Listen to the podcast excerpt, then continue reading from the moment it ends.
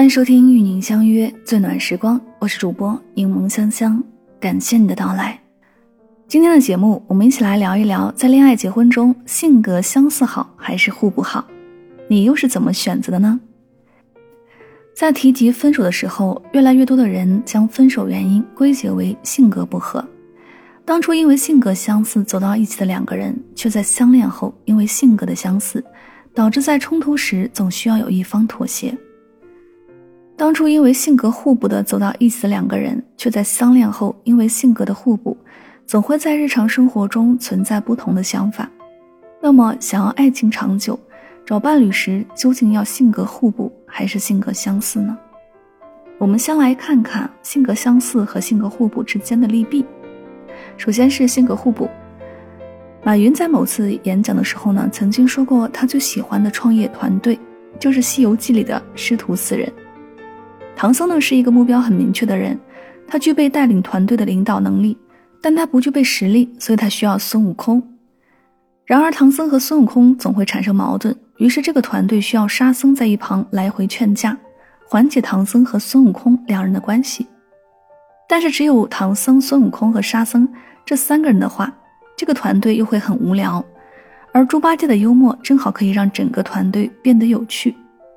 从性格上来讲的话，《西游记》中师徒四人是不相似的，但他们之间很互补。通过这个故事呢，大家可以感受一下性格互补会是一个怎样的状态呢？性格互补的人，他们处理事情的节奏呢，生活习惯肯定是会有区别的，甚至会产生一些冲突。但他们若是要共同处理一个事情的话，性格互补的人会比相似性格的人协作的要好，因为他们在能力上会互补。我们再来说性格相似。我曾经在旅行的时候呢，遇到过一对年轻的情侣。报过旅行团的人可能都知道，团里必定会存在各种各样的人。想让这个旅程变得愉快，就要大家交集玩到一起。那对情侣给我的感觉就属于性格相似的两个人。整个行程中，他们的话都很少，单纯喜欢安静的拍拍照，到处转转。行程已经有五到六天的时候，他们基本上都跟团队里的其他人没有什么交集。当然呢，当我们很热情的跟他们谈话时，他们也会给予我们一个回应，但是仅此而已。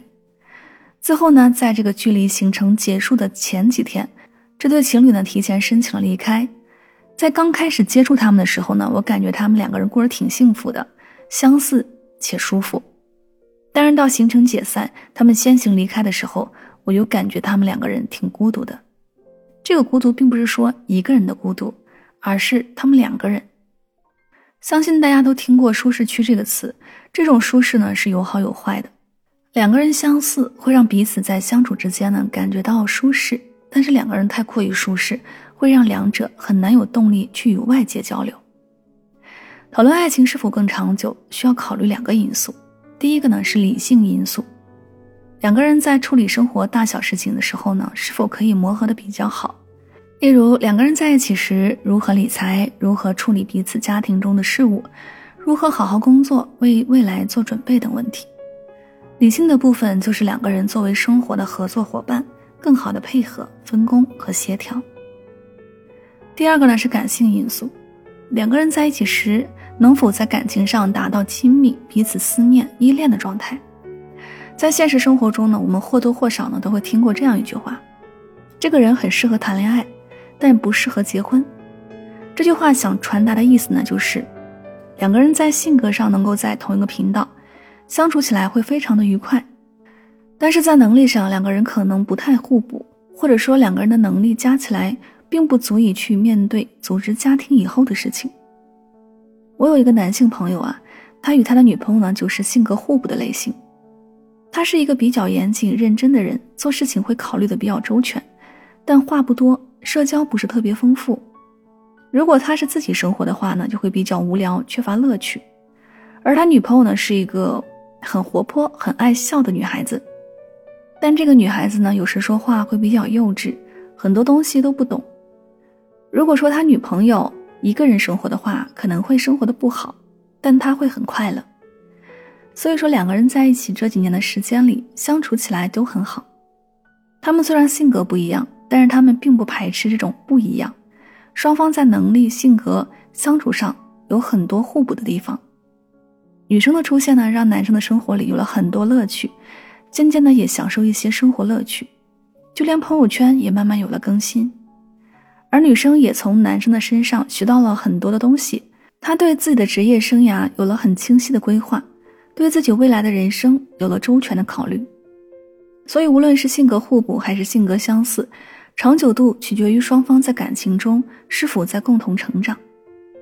在这个世上，大多数的人都会和自己性格不相似的人在一起。那么，应该怎样看待这种差异呢？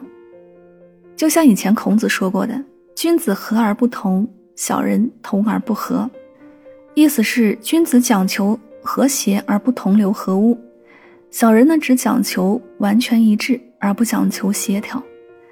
即如果对方是好人，就能够接受这种差异性。性格互补的人在一起，优点是在处理事情上会更有利，缺点是说两个人初期的相处难度会比较大。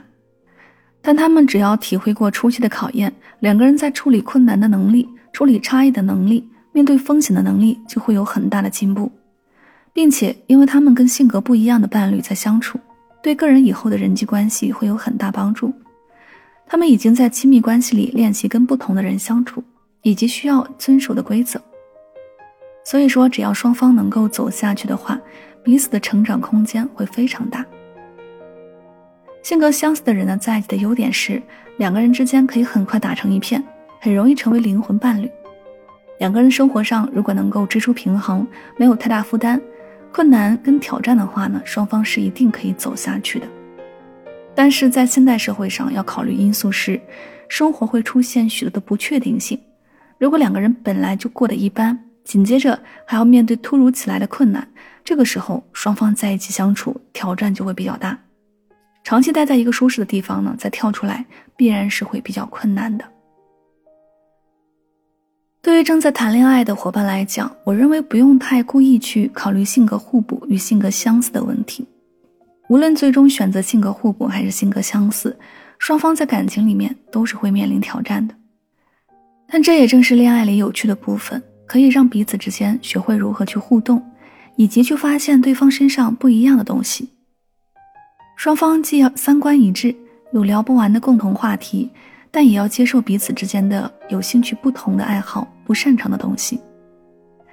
选择合适的人的确很重要，但为了维持爱情而努力也同样很重要。这里是与您相约最暖时光，关于今天的节目主题。